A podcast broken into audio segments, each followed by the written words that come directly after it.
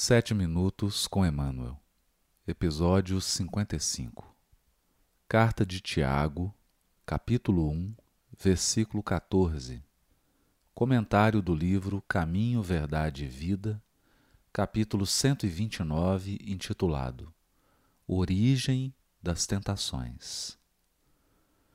Antes, cada qual é provado pela própria concupiscência, que o arrasta e seduz.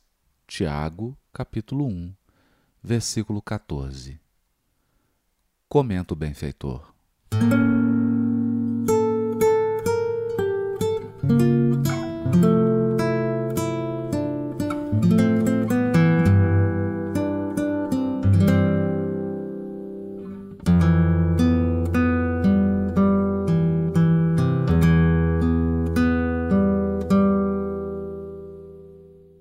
Geralmente, ao surgirem grandes males, os participantes da queda imputam a Deus a causa que lhes determinou o desastre.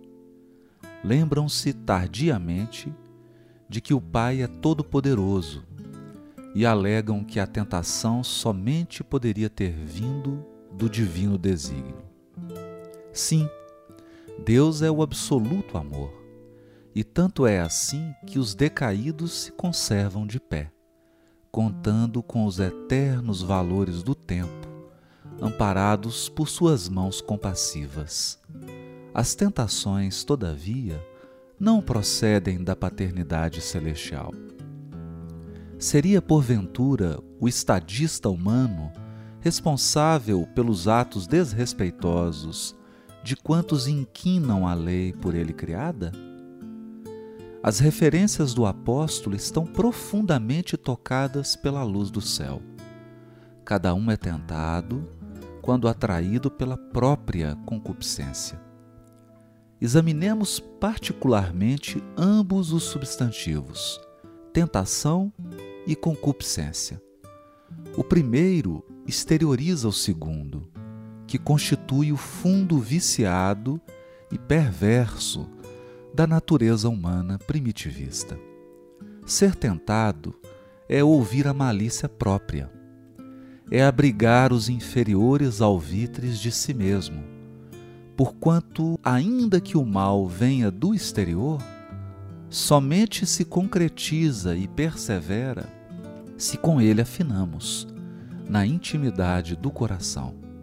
Finalmente, destaquemos o verbo atrair verificaremos a extensão de nossa inferioridade pela natureza das coisas e situações que nos atraem. A observação de Tiago é roteiro certo para analisarmos a origem das tentações. Recorda-te de que cada dia tem situações magnéticas específicas. Considera a essência de tudo o que te atraiu no curso das horas, e eliminarás os males próprios, atendendo ao bem que Jesus deseja.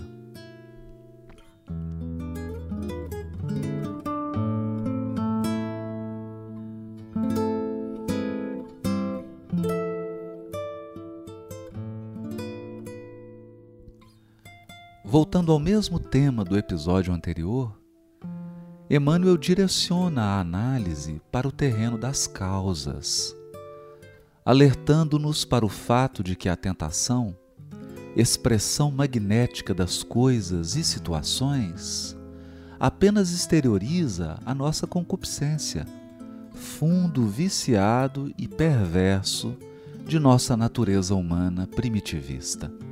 O homem vive no seio das criações mentais a que dá origem.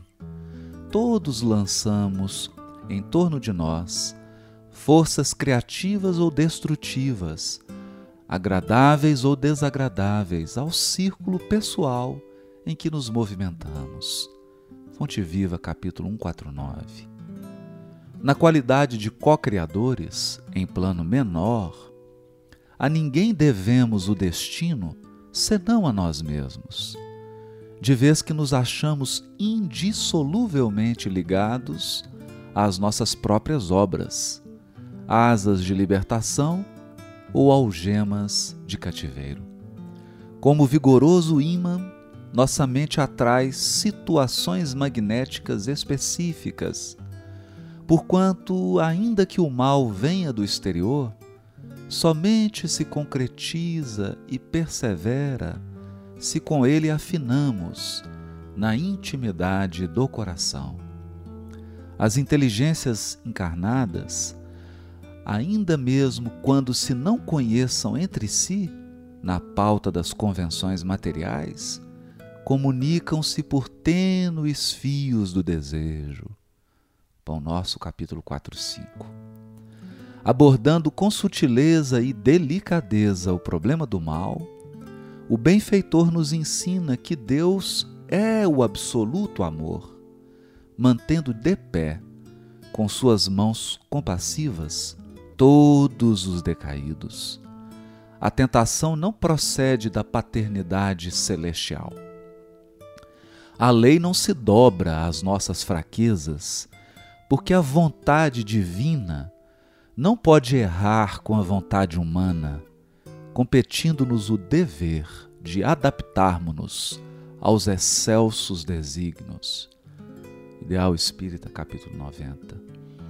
O aprendiz sincero do Evangelho, entregue ao árduo processo de renovação substancial, luta em silêncio para vencer os milênios de sombra que ainda legislam em seu mundo íntimo, mas sem perder a esperança na vitória final sobre si mesmo.